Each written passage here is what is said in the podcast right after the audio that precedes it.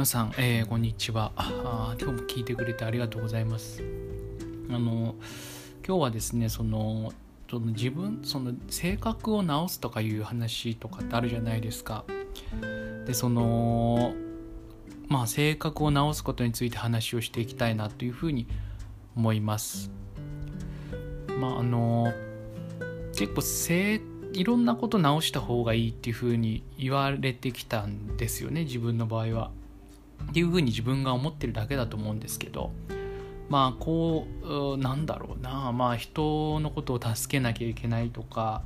あんまりこう弱音を吐いちゃいけないとか別に誰に言われたっていうわけじゃないと思うんですけどなんかそれがあの正しいことっていうふうに自分の中でインプットして、まあ、それがある意味足かせになっちゃってるっていう部分も結構多分にあると思うんですよね。で、まあ、それってこうあるべき姿みたいなものがあってですね。でそこに、えー、自分は、えー、どこまで近づけたかみたいな。だから100点があってそれにこうどう近づいていけばいいかっていう、まあ、自分結構その中学受験ですね。だ小学校の時結構勉強して中学受験してでまあ大学受験してっていう形だったんですけど。だから何て言うんですかねその100点満点にどれだけ近づけるかみたいなところをずっとやってきたと思うんですよね何年も。だそこの考えがもしかしたら影響してるんじゃないかなと思っちゃってるんですけどなんかその100点というあるべき姿に対してどれくらい自分はマイナスになっちゃってるかっていう考えがすごくあるんですよね。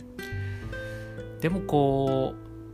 社会に出ていくと結構違うじゃないですか。何て言うんですかねその自分がこう絶対これが正しいだろうって思ってたやつが案外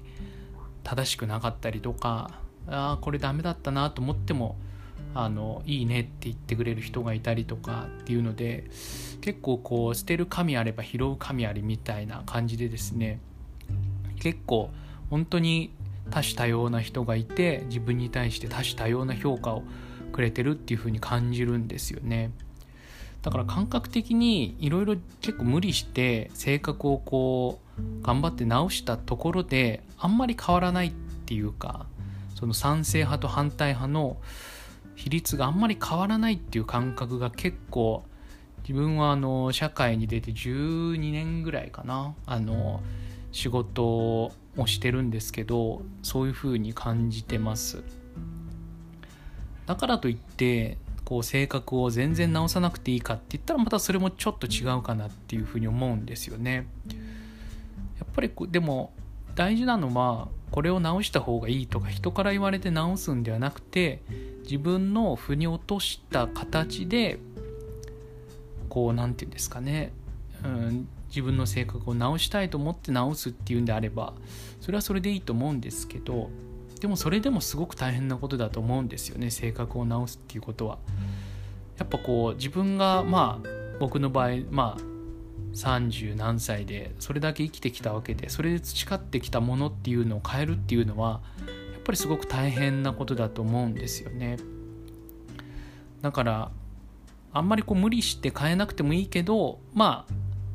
変える努力は多少なりともしてもいいんじゃないかっていうそんな感じなんですけど。うん。だから基本的にそのままでいいと思うんですよね。お伝えしたいことのまず一つは。そのままの自分で良いと。だからあんまり点数をつけるっていう感じではなくてありのままでいいっていう感じなんじゃないかなっていうのが最近思ったところですと。いうところが1点目でで2点目がだからといってこう慢心して自分好き勝手自分の好き放題やっていいかっていうとそうではなくて、まあ、しっかりこう周りを見て、えー、まあ、反省するとこは反省するっていう感じでただ